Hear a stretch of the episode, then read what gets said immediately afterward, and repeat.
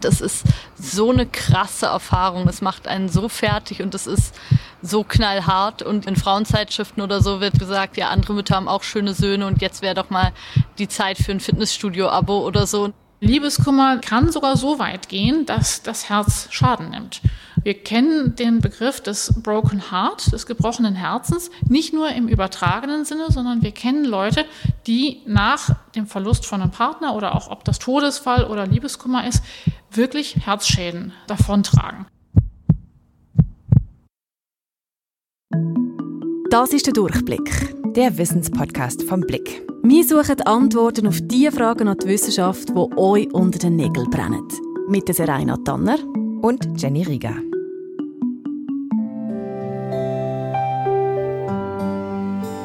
In dieser Folge vom Durchblick werfen wir schnulzige Musik ein, sitzen im Pischi auf dem Sofa und essen den ganzen Abend Glasse, Jenny. Umgeben von benutzten Taschentüchern. Genau, es ist äh, sehr klischiert. es geht um Liebeskummer. Ganz genau. Wir fragen uns, warum tut Liebeskummer überhaupt so weh? Und welche Antworten hat die Wissenschaft auf diese Fragen? Rainer, wir haben ja da schon ein bisschen mit ein paar Klischees angefangen, oder wie man mit Liebeskummer umgeht oder was man da so macht aus klassischen Filmen. Filmen, genau. sagen wir, Bridget Jones Diary fällt mir dazu ein. Was bist du denn so für ein Typ? Liebeskummer, dauert das lang? Kommst du schnell über Liebeskummer hinweg? Ich habe mich natürlich im Vorfeld äh, von der äh, Aufnahme recht stark mit meinem ehemaligen Liebesleben auseinandergesetzt. Ich bin Gott sei Dank schon lange in einer sehr gut funktionierenden Beziehung. Ich weiß aber noch, dass ich schon immer sehr stark reagiert habe. Also mhm. ich habe die Emotionen immer extrem rausgelassen. Also ich bin nicht jemand der sich ablenken mit dem Alltag, sondern mich hat das richtig übermannt. Ich konnte mit dem Alltag dann eigentlich gar nicht mehr umgehen. Also ich bin dann wie komplett in, de, in dem Kummer gefangen gewesen. Ja, mhm. kann es nicht anders sagen. Wie ist es bei dir? Ein bisschen schon auch so. Also ich glaube, ich habe das auch ein bisschen wie genossen, oder? Es ist irgendwie so, oh, mir geht's so schlecht und ich koste das jetzt so richtig aus. Aber es ging eigentlich nie sehr lang, bis auf ein paar sehr wenige Ausnahmen. Also ich habe eine Woche gebraucht, um mich so ein bisschen in meinem Elend zu suhlen und danach so, okay, fertig, jetzt äh, habe ich keine Zeit mehr für so einen Scheiß. Das ist ja sowieso eine von der grössten Fragen, die man sich in diesem Moment stellt, oder? Wie lange dauert das? Wie lange dauert Liebeskummer? Ja. Und ich habe auch schon darüber gelesen, dass wenn Beziehungen länger als sechs Jahre dauern, leidet eine Frau im Schnitt drei Jahre Mhm. Ein Mann anderthalb. Aha. ich weiß jetzt nicht, warum das, das so ist, aber es gibt ja immer wieder so, so Faustregeln, oder? Wie lange das Liebeskummer äh, dann zu dauern hat. Genau, oder vielleicht auch so, was die Etikette gebietet, wie lange du genau. eigentlich traurig sein solltest, um so dieser verlassenen Person oder der Person, die mit dir Schluss gemacht hat, deinen Respekt zu erweisen genau. vielleicht. Genau. Aber ich glaube, diese Klischees oder diese Regeln kann man eigentlich getrost einfach über den Haufen werfen. Also man kann furchtbar leiden wegen jemandem, mit dem man eigentlich eigentlich nur fünf Wochen zusammen war, kann es Jahre gehen, bis man darüber hinweg ist. Und es kann sein, dass eine Beziehung, die irgendwie über ein Jahrzehnt ging, dass die beendet ist und du bist fertig damit, weil du eigentlich in der Beziehung dich schon gelöst hast. Das ist Charlotte Teile, die ist Journalistin und macht seit 2019 den sehr erfolgreichen Breakup-Podcast, wo sie eben die Geschichten von Leuten und deren Trennungen sammelt. Ich habe zu der Zeit vier Beziehungspodcasts gehört und dann fand ich das irgendwie einfach eine coole Idee und hatte natürlich auch einen total persönlichen Bezug dazu, weil ich ein Jahr vorher, also 2018, selber eine ganz krasse Trennung erlebt habe. Mittlerweile hat sie so ungefähr 35 verschiedene Trennungsgeschichten zusammen. Und da hat er natürlich auch schon einiges gesehen und einiges vergleichen können. Und eins ihrer Fazits ist, dass Trennungen und Liebeskummer eben sehr individuell sind und dass man wirklich sehr, sehr schwer verallgemeinern kann. Also halt gerade diese Sachen so, man leidet so lange wie die Hälfte der Dauer der Beziehung oder sowas, das ist eigentlich nichts, was man so auf alle Beziehungen anwenden kann. Aber es ist schon so, dass es viele Leute gibt, die unter Liebeskummer sehr, sehr stark leiden oder unter einer Trennung. Was mir sicher im Gedächtnis geblieben ist, sind einfach Familienangehörige, die irgendwie nicht mehr weiter wissen und die sagen, hey, wie kann ich dir noch helfen, mein Kind? Ich verzweifle und ich habe Angst um dich und so. Also das habe ich schon von einigen gehört, dass sie einfach gesagt haben, es tut mir leid, was ich meiner Mutter, was ich meiner besten Freundin da zugemutet habe. Ich konnte nicht mehr. So, das gab es schon einige Male. Ich habe jetzt gerade an eine Folge gedacht, die ist noch nicht so alt, Vorsicht, toxische Beziehung, wo die wirklich auch so Richtung Suizidgedanken gegangen ist an irgendeinem Punkt in der Trauer. Und da war das auf jeden Fall so, dass sie das Gefühl hatte, ich verliere mich völlig und ich verliere völlig den Boden unter den Füßen. Also das finde ich noch krass, wenn sie das sagt. Und ich kann das irgendwo auch ein bisschen nachvollziehen, weil ich habe das manchmal auch gehabt, dass wenn ich gerade unmittelbar nach der Trennung, also wenn mhm. wenn wenn es quasi gerade vollzogen ist, dann bin ich in ein so ein bodenloses Loch gefallen, dass Leute um mich herum zum Teil verschrocken sind. Mhm. Die hätten wie nicht erwartet, dass ich so stark reagiere, weil ich vielleicht selber sogar dieser Beziehung gar nicht so viele Chancen gegeben habe oder irgendwo durch auch gewusst habe, dass das nichts ist für die Ewigkeit, aber wo dann die Trennung ausgesprochen war und man wirklich quasi den Akt vollzogen hat, ja, das ist ein, ein, ein, unglaubliches Gefühl, wo, wo, mich da über, eben, wie, wie ich vorher schon gesagt habe, richtig übermannt hat. Und dann mhm. weiß ich auch noch, dass eine Trennung war, wo ich in einer Wege gewohnt habe mit einer sehr, sehr guten Freundin. Und ich habe richtig geschrauen. Und die ist nachher in mein Zimmer gekommen und hat die Welt nicht mehr verstanden, oder? weil sie hat mich noch nie so gesehen. Mhm. Und es ist dann nicht so lang gegangen, also der ganze Verarbeitungsprozess ist dann relativ schnell gegangen, weil ich schon gewusst habe, dass das jetzt nicht unbedingt der Mann von meinem Leben war. Aber trotzdem, so der Moment, der war wirklich sehr intensiv. Gewesen, ja. mhm. Was ist denn der Grund, oder was sagt da die Wissenschaft, Jenny, warum tut das so weh? Ja, also Liebeskummer ist natürlich ein super komplexes Phänomen, oder? Da spielen verschiedene Komponenten zusammen. Der Körper spielt eine Rolle, der Geist spielt auch eine Rolle. Eine Erklärung eher so von der psychologischen Seite hat der Guy Bodenmann. Der ist Professor für klinische Psychologie an der Universität Zürich und er hat unter anderem ein wissenschaftlich gestütztes Trainingskonzept für Paare aufgestellt, das eben helfen soll, im Alltag mit Stress umzugehen und die Liebe zu pflegen, sodass es eben alles frisch und gesund bleibt. Liebeskummer hat ja ganz viel mit Enttäuschung zu tun. Es geht immer um Investitionen. Das heißt, man investiert sich in einen Menschen und das ist ja immer eigentlich eine sehr gefährliche Sache. Also wenn man jetzt jemanden kennenlernt und äh, sich verliebt oder sowas, dann zeigt man sich natürlich am Anfang so im besten Licht. Man möchte immer gut aussehen. Aber damit eine Partnerschaft funktioniert, muss man halt früher oder später auch der anderen Person seine dunklen Seiten zeigen, seine Schwächen und man muss sich dem anderen öffnen und damit macht man sich natürlich auch verletzlich. Und wenn sich aber dann die Investitionen, wie der Guy Bodemann sagt, nicht lohnen, dann ist man krank, logischerweise. Oder? Genau, und je größer diese emotionalen Investitionen sind, desto schlimmer ist natürlich auch diese Kränkung. Und ich denke mal, das hat auch gar nicht so viel damit zu tun, wie lange man da in diese Person investiert war, sondern wie viel. Also manchmal steckt man ja einfach so unglaublich viel rein. Ganz, ganz große Hoffnungen, ganz große Erwartungen. Und dann äh, fällt man einfach total in sich zusammen, wenn das nicht funktioniert hat. Und dazu kommt eben noch, dass da so unangenehme Emotionen im Liebeskummer hochkommen, mit denen wir nicht so besonders gut umgehen können, weil wir die einfach nicht gewöhnt sind. Trauer, Angst, das sind ja so die Emotionen, die dann jeder nachvollziehen kann. Oder du wurdest verlassen, du bist traurig, ganz klar. Aber es gibt eben auch noch eine andere Klasse von Emotionen. Da gibt es Emotionen, das ist Hader, das ist Groll, das ist Hass, das ist Neid, das ist Eifersucht. Das macht der Liebesschmerz so kompliziert dass Emotionen aufkommen, wo man selber eigentlich nicht so weiß, wie umgehen damit, die gesellschaftlich nicht so toleriert sind, wo man eigentlich als Schwächen, als etwas sehr Negatives anschaut. Was mir jetzt da spontan in den Sinn kommt, was er jetzt zwar nicht angesprochen hat, aber was ich auch persönlich erlebt habe, ist irgendwie das Gefühl vom Versagen. Mhm. Man hat ganz, ganz viel Hoffnung in etwas hineingesteckt, oder? Das, was du vorhin auch gesagt hast, Jenny, und plötzlich bricht alles zusammen, oder? Die Erwartungen, die man hat, die Hoffnung, die man hat. Man hat vielleicht schon ein paar negative Erfahrungen gesammelt, dann hat man wieder eine neue Chance und will es jetzt ums Verrecken gut machen und dann klappt es wieder nicht. Mhm. Oder? Also so, bin ich dann schuld an dem oder an, an was ja. liegt das? Oder? Also so das Gefühl vom Versagen, das finde ich etwas, was sicher auch sehr viele Leute erleben. Oder? Also ich denke schon. Und ja. oft gibt es ja dann auch, ist dann das Gefühl oder der Trennungsschmerz so, so stark, dass es ja dann auch Leute gibt, die das wie mit einem Todesfall vergleichen. Mhm. Also die sagen, das, gibt, das ist ein ähnlicher Schmerz, wenn jemand stirbt, wie wenn du Liebeskummer hast. Ist das so? Oder was hast du da für, ja. was, was zeigen deine Recherchen? Ja, also das wird wirklich sehr oft verglichen und ich denke mal, in gewissen Fällen von der körperlichen Reaktion oder auch von der emotionalen kann es da Parallelen geben, aber eben das, was der Guy Bodenmann dazu sagt, also diese, diese Gefühle wie Groll, Hass und so, diese hässlichen Emotionen, die man sich eigentlich nicht eingestehen will, die kommen sicher nicht, wenn jemand gestorben ist, oder? Also wenn jemand sich von dir getrennt hat oder sowas, dann denkst du ja als erstes darüber nach, wieso, was ist jetzt passiert, was habe ich falsch gemacht. Und bei einem Todesfall, zumindest wenn das jetzt aus natürlichen Gründen passiert ist, durch Krankheit oder durch einen Unfall oder sowas, der wird dann einfach psychologisch ganz anders verarbeitet. Der Mensch, der ihn jetzt verlässt, durch den Schicksalsschlag, der hätte ja nichts dafür können.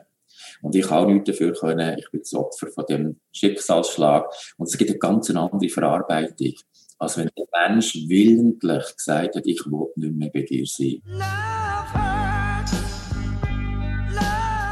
Das ist ebenso die psychologische Seite, aber tatsächlich auch unser Körper kann bei Liebeskummer in Mitleidenschaft geraten.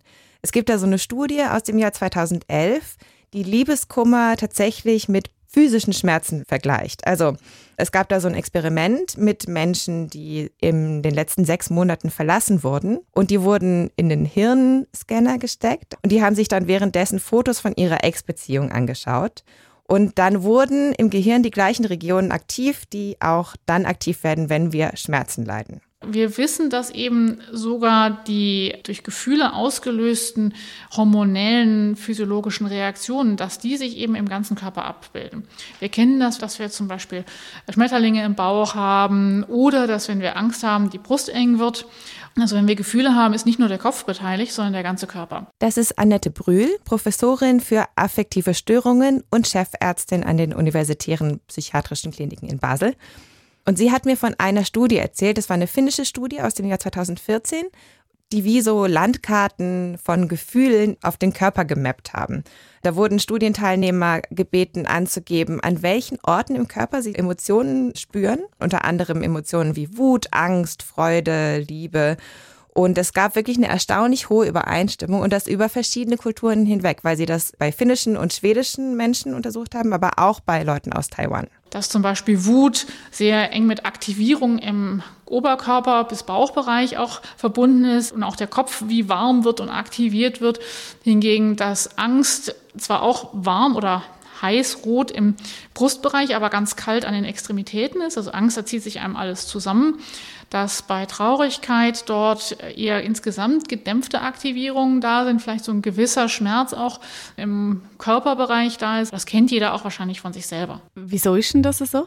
Da muss man vielleicht ein bisschen drüber nachdenken, wofür Emotionen eigentlich gut sind, oder? Und viele Emotionen sind halt eigentlich biologisch dafür gedacht, uns auf eine bestimmte Aktion vorzubereiten. Also zum Beispiel, wenn ich wütend bin, dann will ich vielleicht angreifen und dann manifestiert sich halt dieses Gefühl in meinen Extremitäten, damit ich zuschlagen kann oder sowas. Und bei Angst bereitet sich auch der Körper darauf vor, eigentlich so die Beine in die Hand zu nehmen und wegzurennen. Und deswegen braucht man halt bestimmte körperliche Voraussetzungen dafür. Mhm. Aber bei Liebeskummer jetzt gerade zum Beispiel, da wird man ja eigentlich nicht wegrennen oder kämpfen, oder? Das stimmt, allerdings kann die körperliche Reaktion trotzdem ähnlich sein. Also das Stresshormon Cortisol wird da ausgeschüttet. Die Muskeln werden besser durchblutet, damit man eben wegrennen könnte, wenn man müsste. Aber wenn dann keine direkte physische Aktion folgt, dann kann das ziemlich unangenehme Folgen haben.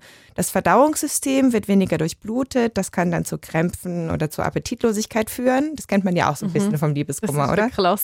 Genau, das Immunsystem wird auch geschwächt, also Leute kriegen dann eben auch leichter mal eine Erkältung und so. Man kann Schlafprobleme bekommen. Und es kann eben auch über längere Zeit zu Depressionen führen, vor allem dann, wenn man eben verlassen wurde.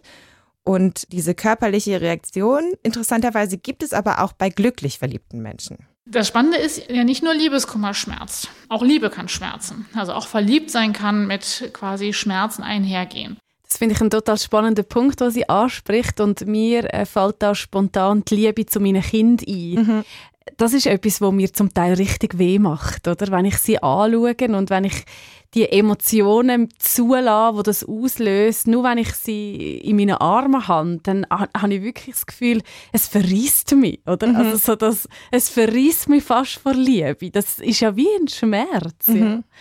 Also das ist schon noch interessant. I have long felt that romantic love was an addiction. It's got so many of the characteristics of addiction. Das ist Helen Fisher, Anthropologin an der Rutgers University in den USA und die hat wirklich sehr, sehr viel, also vielleicht mehr als irgendjemand sonst über Liebe geforscht. Sie sagt eben, dass Liebe eigentlich ist wie eine Sucht und so dieses totale Verlangen und diese Obsession. Und es gibt eben auch Studien von dieser Helen Fisher, die Parallelen zeigen zwischen Liebe und Sucht, also eben auch im Gehirn von den Hirnmechanismen, die da angesprochen werden. Dieser Ton gerade, den wir gehört haben von ihr, der stammt aus der Videoreihe Big Think.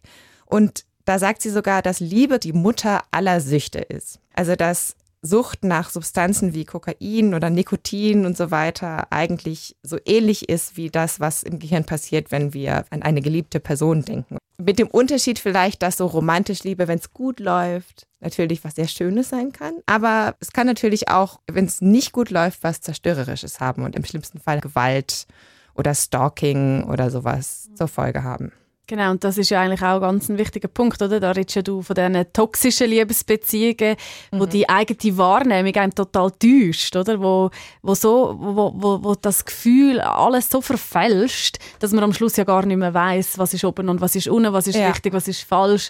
Das ist ja das, was wo sie beschrieben hat, wo der Trainingspodcast ja auch hat, was sie erzählt hat in der letzten Folge. Also das finde ich schon auch irgendwie ganz ein anderer Bereich, wo das irgendwie noch mit sich bringt. Wir reden jetzt aber die ganze Zeit über das Hirn, oder? Also was für Regionen im Hirn angesprochen werden. Mhm. Wie sieht es denn aus mit dem Herz, Jenny? das Hirn ist tatsächlich der eigentliche Strippenzieher, was die Liebe angeht. Aber Liebeskummer kann tatsächlich auch das Herz betreffen und zwar ganz physisch gesehen. Das sagt hier nochmal die Annette Brühl. Liebeskummer kann sogar so weit gehen, dass das Herz Schaden nimmt. Also wir kennen den Begriff des Broken Heart, des gebrochenen Herzens, nicht nur im übertragenen Sinne, sondern wir kennen Leute, die nach dem Verlust von einem Partner, ob das Todesfall oder Liebeskummer ist, wirklich Herzschäden davontragen. Zum Teil sogar schwerwiegend. Das kann sich wieder erholen. Aber das kann auch bleiben. Ich will jetzt nicht sagen, jeder, der Liebeskummer hat und irgendwo Herzstiche spürt, muss zum Kardiologen gehen.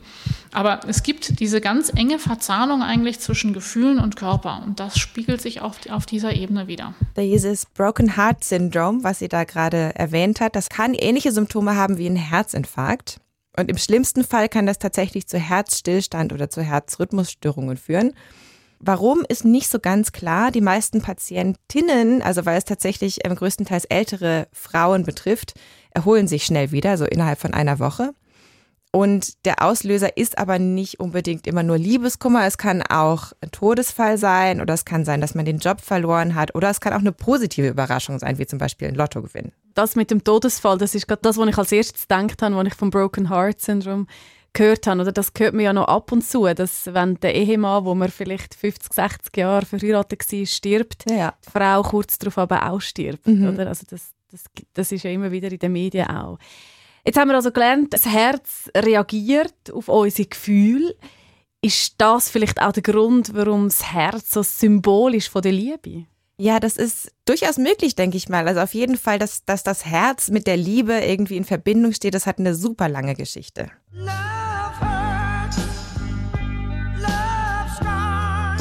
Das Herz ist ja das Zentralorgan ähm, überhaupt, kann man sagen, der mittelalterlichen Anthropologie, nicht das Gehirn. Das ist Christian Kiening, der ist Professor für ältere deutsche Literatur an der Uni Zürich. Liebe, Herzschmerz und auch der Liebestod sind in der mittelalterlichen Literatur Themen, die wirklich sehr verbreitet sind. Früher hat man ja geradezu von einer Entdeckung der Liebe im Mittelalter gesprochen. Das wird man nicht so eindeutig heute mehr sagen wollen. Aber was tatsächlich der Fall ist, ist, dass im hohen Mittelalter eine Art von Wiederentdeckung des Redens und des Reizes über Liebe zu reden um, stattfindet. Da gibt es sehr viele klassische Geschichten dazu. Tristan und Isolde gehört da dazu, aber auch zum Beispiel die Herzmeere. Die Geschichte ist in groben Zügen die, dass ein Ritter die Dame eines anderen liebt, also eine verheiratete Dame, und sie liebt ihn auch, aber sie können nicht zusammenkommen. Im Gegenteil, sie erwecken sogar den Argwohn des Ehemanns und aus diesem Grund beschließen sie, dass er sich auf eine Pilgerfahrt ins Heilige Land begeben soll, sodass alle Zweifel da ausgeräumt werden. Auf dieser Pilgerfahrt stirbt er dann nun aber. Diese Geschichte ist ein bisschen fies eigentlich. Dieser Ritter ist eben da von der Pilgerfahrt nicht zurückgekommen. Der Ehemann, der eben ja schon wusste, dass er seine Frau irgendwie was mit diesem Ritter hatte, lässt dann diesem Ritter das Herz entnehmen, mhm. das zubereiten und das seiner Frau vorsetzen, ohne ihr zu sagen, was es ist. Und sie isst das dann und danach sagt ihr, du hast jetzt gerade das Herz deines Liebhabers gegessen. In dem Moment, in dem sie davon erfährt, stirbt sie selbst. Woran? An gebrochenem Herzen. Verbotene Liebe und Eifersucht, also schon auch ein Thema, das man auch in heutigen Liebesfilmen oder Büchern finden würde. Das ist aber noch ganz spannend. Also im Mittelalter wurde Liebe eigentlich tatsächlich als Krankheit angesehen. Okay. Und was hat es dann da für Therapie gegeben im Mittelalter, wenn man ja sagt, dass das muss geheilt werden, die Liebe? ja, also da wurden ganz praktische Dinge empfohlen, zum Beispiel Aderlass. Aha, ja, sehr mhm. praktisch. genau. Spaziergänge wurden auch empfohlen, heiße Bäder, mäßiger Genuss von Wein. Man sollte liebliche Musik hören und was auch sehr hilft, ist Beischlaf mit wechselnden Partnern. da muss man doch gar nicht zurück ins Mittelalter. Ja, und es wurde aber auch wirklich als wichtig angesehen, dass man das dann behandelt, weil Liebe tatsächlich im Mittelalter als potenziell tödlich galt. Also so unbehandelt kann man das nicht einfach so lassen. Und diese Liebe in der Literatur zumindest war eigentlich schon fast per Definition unglücklich. Also Liebesheirat, die Vorstellung, das gibt es eigentlich erst so seit dem 19. Jahrhundert. Heute hat man ja zum Glück ein bisschen eine andere Vorstellung von mhm. Beziehung. Man redet ja oft von verschiedenen Verliebtheitsphasen. Ganz am Anfang siegt die Leidenschaft, oder? Dann wird es vielleicht ein bisschen romantischer und irgendwann, wenn man Jahre zusammen ist, wird es auch eher kameradschaftlich. Du hast da zu diesen verschiedenen Phasen auch recherchiert, Jenny. Ja, genau. Fangen wir doch mal am besten mit der Verliebtheitsphase an. Da hören wir noch mal die Annette Brühl dazu von den UPK in Basel. Es gibt Studien, die Verliebtheit mit so einem eigentlich hypomanen Zustand vergleichen. Also einem Zustand, wo man von der Wahrnehmung, vom Denken her anders ist als normal. Man ist euphorischer, man hat mehr Energie, manchmal schläft man auch weniger. Also es ist ein ziemlich ich sag mal, unnormaler Zustand. Der hält ja meistens auch nicht lange an. Demnach ist man eigentlich in der Verliebtheitsphase fast ein bisschen wahnsinnig, oder? es gibt da allerdings verschiedene Ansichten. Guy Bodenmann, der Psychologieprofessor von der Uni Zürich, den wir am Anfang schon gehört haben, der meint, diese Einteilung in leidenschaftliche, romantische, kameradschaftliche Liebe ist seiner Meinung nach eigentlich ein bisschen überholt. Es ist der Neuigkeitswert, weil ich das Ganze so spannend macht. Wenn man frisch verliebt ist, das kennt wahrscheinlich auch jeder, dann ist man ja so unglaublich charmant zueinander. Man macht sich die ganze Zeit Komplimente, man schaut sich tief in die Augen, man hält sich im Arm und ist so total selig. Und das spricht natürlich das Belohnungssystem im Hirn an. Endorphin und Dopamin und Oxytocin, der ganze Cocktail. Aber man gewöhnt sich eben auch ziemlich schnell daran. Also wenn man jetzt zum tausendsten Mal hört, dass man die schönste und tollste ist, dann wirkt das halt nicht mehr so wie beim ersten Mal. Und wenn die Beziehung dann länger dauert, dann nimmt dieser Neuigkeitswert ab und damit auch diese ständige Belohnung und vielleicht auch dieses schmerzhafte Aufgeregtsein, das man mit der, dem neuen Partner oder der neuen Partnerin verbindet. Aber dafür kommen andere Dinge dazu. Vertrautheit, Intimität, Verbundenheit. Je länger ein Paar zusammen ist, desto mehr haben sie die Ressourcen. Wir wissen, wie wir es einander gut machen, wie wir einander können unterstützen, wie wir einander auch dass eine Qualität kann Spaß machen.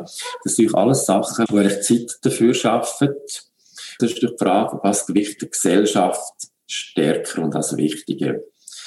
Der Neuigkeitswert oder der Wert eigentlich von dem bekannten, vertrauten, intimen. Also wenn man jetzt so ein bisschen bei den Film geht, schauen, Jenny, dann hat man ja das Gefühl, es ist ja eher das Erste, oder, wo wichtig ist. Also die Verliebtheitsphase, wo wahnsinnig aufregend ist, wo extrem viel passieren kann, wo sehr ungewiss ist. Das andere, das Vertraute und das Bekannte, das Intime, das wird ja oft so ein bisschen als langweilig angeschaut. Oder? Ja, genau. Am Schluss reiten sie einfach zusammen in den Sonnenuntergang. genau. und, äh, da weiß man nicht, 20 Jahre später, keine Ahnung, oder? Ja, ja. ja, das ist wahrscheinlich auch ein bisschen so der Dramaturgie geschuldet. Genau. Oder? Es ist so eine langjährige, harmonische, glückliche Beziehung gibt einfach wahrscheinlich keine besonders gute Story das ab. Das ist eben langweilig. Obwohl ich finde, ganz ehrlich, also mit Langweile hat äh, auch eine längere Beziehung ja absolut nichts zu tun, oder? Also ich meine, man weiß das, also ich bin mittlerweile auch in einer Beziehung, die fast zehn Jahre dauert. Ich finde, das ist schon sehr lang. Es ist meine längste Beziehung. Und äh, also es ist überhaupt nicht langweilig, oder? Weil man verändert sich selber, dann kommen vielleicht Kinder dazu. Wenn es keine Kinder sind, dann sind es neue Jobs, dann sind es neue Wohnorte. Also ich will vieles über meine Beziehung sagen, aber langweilig definitiv nicht. Ja. Also, Stimmt, da hast du völlig recht. Ja, vielleicht, vielleicht wäre es auch Zeit, da mal irgendwie ein bisschen frischen Wind in die Liebesliteratur zu bringen oder so. Ja. Genau, also ich meine, ganz klar ist ja auch dieses Thema Liebe und Partnerschaft, das ist einfach total zentral im Leben. Wir brauchen das als Menschen. Und dafür spricht vielleicht auch so diese schiere Anzahl von Filmen und Büchern und eben auch Liebesratgebern, Beziehungsratgebern, die sich mit dieser Thematik beschäftigen. Guy Bodenmann, der sagt auch, Liebe, Partnerschaft, das ist eben auch ganz wichtig für unser Wohlbefinden und unsere Gesundheit immer in allen Studien weltweit hochkonsistent. Die Personen in einer festen Partnerschaft haben die besten Gesundheitswerte, sind gesünder und sie leben länger. Da gibt es wirklich sehr viele Studien, die meistens Singles und Verheiratete und geschiedene oder verwitwete Menschen vergleichen und die eben zeigen, dass es den Verheirateten besser geht. Aber es ist zum Teil ein bisschen schwer zu sagen, was ist da eigentlich genau Ursache und was ist Wirkung. Denn die Frage ist ja auch, machen die Partnerschaften, dass es uns besser geht, dass wir gesünder sind, dass wir länger leben? Oder führt, dass wir per se gesunde, glückliche, ausgewogene Menschen sind dazu, dass wir eher eine Partnerschaft haben, oder? Und es gibt da sicherlich auch noch soziale oder gesellschaftliche Faktoren, die da reinspielen. Zum Beispiel das Stigma des Single-Seins. Es ist ja schon so, dass es einem suggeriert wird, wenn du so Langzeit Single bist, dann kannst du nicht glücklich sein, irgendwas stimmt mit dir nicht und sowas. Und so diese psychische Belastung kann sicherlich auch dazu führen, dass es dann einfach Leuten auf längere Sicht auch gesundheitlich nicht so gut geht. Ich denke aber so, in der Praxis gibt es eben alle möglichen verschiedenen Beziehungsformen. Und gesellschaftlich ändern sich ja auch so diese Vorstellungen, was Beziehungen sind und sein sollen mit der Zeit. Die Charlotte Teile, die den Breakup-Podcast macht, die hatte ein ganz spannendes Beispiel aus einer Live-Podcast-Folge. Die Claudia, die da dabei ist, die ist eine wahnsinnig glückliche Frau und die hat sich nach ihrer Trennung, die sie auch im Podcast erzählt, hat sie sich entschieden, dass sie eigentlich nicht mehr als Pärchen leben will. Also, dass sie zum Beispiel nicht mehr zusammen wohnen will. Und die organisiert ihr Leben ganz anders. Und die sagt, eigentlich mein wichtigster Mensch ist meine beste Freundin, eigentlich sind wir zusammen und wir schlafen einfach mit anderen Leuten in der heutigen Zeit gibt es ja nicht nur Singles und glücklich Verliebte, sondern es gibt mhm. auch wahnsinnig viel dazwischen, oder? Das ist, glaube ich, ja. schon auch eine Form von einer Entwicklung von der Liebesbeziehung, wo ich das Gefühl habe, tut unserer Gesellschaft gut, weil man merkt, es gibt nicht nur Schwarz und Weiß. Mhm. Ja, also ich da bin ich voll bei dir. Ich glaube auch, dass das der Gesellschaft total gut tut. Irgendwie so ein bisschen Pluralität und verschiedene Beziehungsmodelle. Das glaube ich, ist, glaube ich, gut, wenn man da nicht nur so dieses eine klassische Bild von der Happily Ever After Ehe bis zum Lebensende hat. Da kommen wir aber vielleicht nochmal so zurück zu, zu der Rolle von Partnerschaften im Leben. Also ich denke mal, das ist sicher was, was auf gar keinen Fall fehlen darf. In welcher Form auch immer. Das ist einfach ein evolutionsbiologisches Bedürfnis. Und die Annette Brühl von den UPK Basel, die erklärt das so. Wir sind ja relativ hilflose Wesen draußen. Also wenn wir draußen alleine überleben müssten, das ist nicht einfach. Da haben Menschen Schwächen gegenüber anderen Tieren, die sie durch die Gruppensituation aufwiegen können.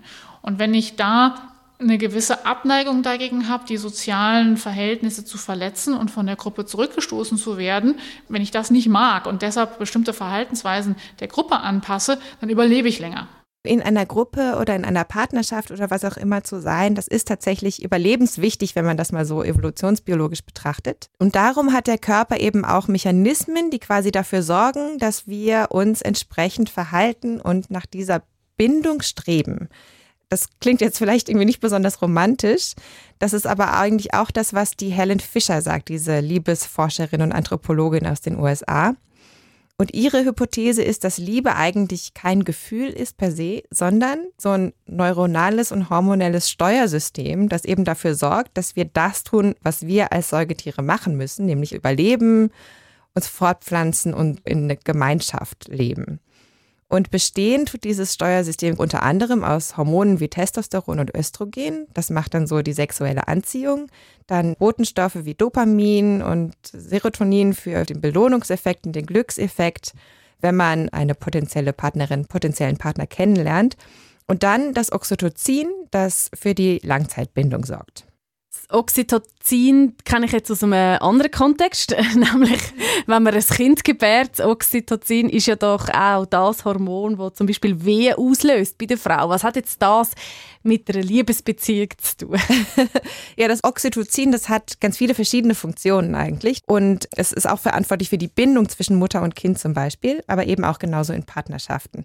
Und es gibt da wirklich so ganz interessante Studien, die gezeigt haben, dass Männer mit einem hohen Vasopressin-Level, also Vasopressin ist ein Hormon, das so ähnlich ist wie Oxytocin, dass die in der Regel glücklichere Partnerschaften haben und auch eine höhere Wahrscheinlichkeit haben, verheiratet zu sein. Und dass eben umgekehrt Männer mit einem niedrigen Vasopressin-Level eher so ein bisschen von einer Beziehung zur nächsten springen und nicht so lange mit jemandem zusammenbleiben. Wenn man das jetzt aber schon so klar weiß, gibt es dann da nicht die Möglichkeit, dass man da mit der Wissenschaft ein bisschen nachhelfen kann, oder? Also, dass man das Vasopressin-Level künstlich kann erhöhen, sodass eben die Chancen auf eine glückliche, lange Liebesbeziehung erhöht sind. Ja, ja, da wie irgendwie so ein bisschen biochemische Liebestränke oder ja, sowas. Zum Beispiel. Ja, ja eben. so ein Zaubertrank. Ja, genau. Das finde ich eben wirklich eine super, super abgefahrene Gedanken. Also irgendwie wie auch ein bisschen eine, eine komische Vorstellung. Natürlich ist das auch ein bisschen Zukunftsmusik, weil diese ganzen Hormone, also Oxytocin, Vasopressin, die haben eben nicht nur eine Funktion einerseits und die machen viele verschiedene Dinge und es hätte wahrscheinlich auch recht starke Nebenwirkungen, wenn man sich das einfach so geben würde, um seine Beziehung zu boosten. Ich habe da aber so ein, ein Paper gefunden äh, aus dem Jahr 2013, das die Möglichkeit diskutiert, jetzt nicht von Liebestränken, sondern eher so ein bisschen von Anti-Liebeskummertränken. Wenn du so super doll leidest nach einer Trennung, einfach zu schaffen, so diese Gefühle einfach abzustellen. Wäre ja mitunter sehr angenehm. Und das diskutiert eben diese Möglichkeiten so ein bisschen aus bioethischer Sicht. Inwiefern dürfen oder wollen wir in unseren eigenen Gefühlshaushalt eingreifen auf so biochemischer Sicht? Und vielleicht nehmen wir uns da auch die Möglichkeit, uns persönlich als Menschen weiterzuentwickeln. Absolut. Und ich habe auch das Gefühl, es ist ja auch dann auch die Frage, wie nachhaltig ist so etwas? Oder tut man es einfach unterdrücken? Und irgendwann, wenn man dann aufhört mit so Therapien, kommt alles wieder rauf und es ist dann irgendwie doppelt und dreifach schlimmer, weil man noch nichts verarbeitet hat. Also ich habe auch das Gefühl, so Trennungen und Liebeskummer, das bringt einem ja persönlich eigentlich ja auch immer weiter. Also das hilft auch, um sich selber besser kennenzulernen. Ja, das würde ich auch sagen. Und die Expertinnen und Experten, die wir interviewt haben für diesen Podcast, die haben da auch noch ein paar Tipps parat. Ganz viele flüchten sich wieder in eine neue Beziehung. Das ist dort, wo der Fehler schon mal primär liegt. Wir müssen jetzt zuerst, bevor man sich ins nächste Abenteuer stürzt, mal schauen, was hat jetzt die Beziehung gesagt? Was ist jetzt da gelaufen? Also ich denke, Liebeskummer ist was, was ähnlich wie Trauer ja auch anzeigt, dass das, was man vorher hatte, möglicherweise gut war eine Trennung ist eine große Chance, ein großes Stück weiterzukommen und wirklich so sein Leben wie ein Level abzugraden. Mit Liebeskummer kann man sein Leben upgraden. Das ist doch mal ein schöner Schluss. Das ist der Durchblick. Alles rund ums Thema Liebeskummer. Der Durchblick wurde initiiert und unterstützt von der Gebert Rüff Stiftung und die Links zu den Studien, die wir in der Recherche verwendet haben, die findet ihr wieder in den Show Notes. Guy Bodenmann, der Psychologe von der Uni Zürich, hat gerade ein neues Buch rausgebracht, das heißt Mit ganzem Herzen lieben. Und Charlotte Teiles Break-up-Podcast lohnt sich auch sehr, da mal reinzuhören. Wenn ihr uns eure Liebeskummergeschichten wollt erzählen dann freuen wir uns über Kommentare, wir freuen uns über Themenwünsche oder natürlich auch über Kritik. Das alles könnt ihr schicken an podcast.ringier.ch. Den Durchblick hören könnt ihr auf Spotify, Apple Podcasts, auf YouTube und überall, wo ihr eure Podcasts findet und natürlich auch auf blick.ch. Und nächste Woche geht es nicht um so ein ganz emotionales Thema wie Liebeskummer, Jenny. Es geht um Zinsen. Wir freuen uns, wenn ihr auch nächstes Mal wieder einschaltet. Und tschüss sagen Zeraina und Jenny.